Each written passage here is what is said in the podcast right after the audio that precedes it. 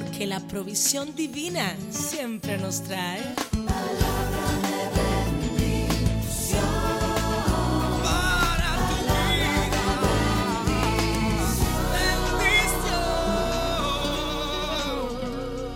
Muy buenos días, bendiciones. Aquí, como siempre, su amiga y hermana pastora Lucy Cosme, disfrutando esta mañana linda con ustedes. Hoy quiero pedirles que vengan aquí a Filipenses 1.9, donde la palabra de Dios nos dice que nuestro amor abunde aún más y más en ciencia y en todo conocimiento, para que discernamos lo que es mejor. La verdad que no podremos tener discernimiento de lo bueno y de lo malo cuando tenemos más de lo malo que de lo bueno. Debemos, como muy bien nos aconsejó el apóstol San Pablo, a abundar cada vez más en la ciencia, en la sabiduría de Dios, en el conocimiento del Señor y sobre todo en amor, mucho amor, porque se necesita mucho de lo de Él para poder entender hasta qué punto Dios quiere derramarse en nuestras vidas. Y la verdad, que Dios anda buscando hombres y mujeres a los cuales Él pueda empoderar de un tipo de amor que sature todo nuestro derredor. Un amor que venza, un amor poderoso.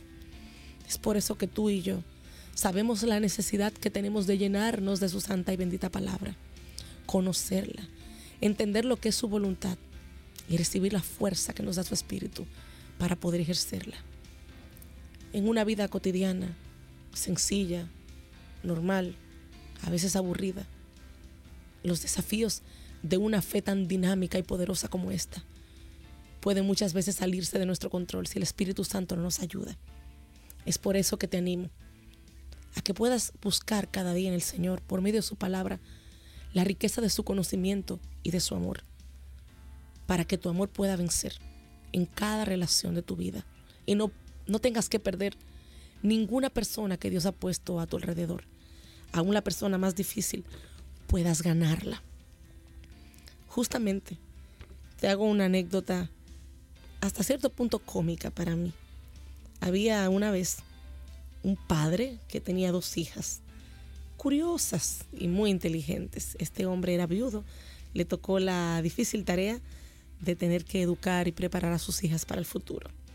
Quizá un poco consentidor también este señor del cual te estoy hablando. Las hijas de él siempre, siempre hacían muchas preguntas.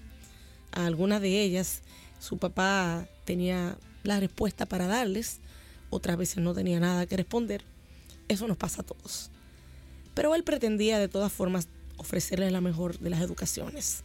Así que en una ocasión decide mandar a sus hijas de vacaciones con un sabio cristiano que vivía en lo alto de una colina.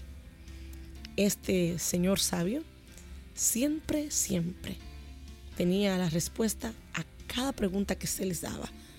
Sin dudar ni siquiera él sabía responder.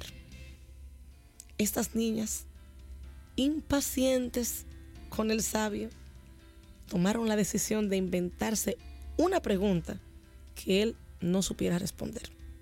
Pensaron que lo lograrían. Fue así como una de ellas se aparece con una hermosísima mariposa azul que la usaría para engañar al sabio. La hermanita le pregunta, ¿qué vas a hacer? Y ella le dice, voy a esconder esta mariposa que tengo en mis manos y le voy a preguntar al sabio si está viva o si está muerta. Si él dijese que está muerta, lo que haré es lo siguiente. Voy a abrir mis manos y la voy a dejar volar. Si él dice que está viva, yo la voy a apretar y la voy a aplastar. Así que cualquiera que sea la respuesta que él me dé, va a ser una respuesta equivocada. Bueno, y ella feliz pensó que había levantado la mejor mentira del momento.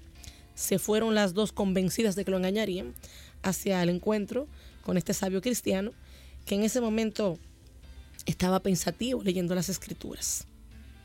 Se le acercan y le dice una de ellas, tengo aquí una mariposa azul. Dígame, sabio, ¿sabe usted si está viva o si está muerta. El sabio se le sonríe y muy, muy calmadamente le responde, depende de ti, hija. La mariposa está en tus manos. Dios mío, qué respuesta tan tremenda. Todo el plan se cayó inmediatamente. Y es cierto.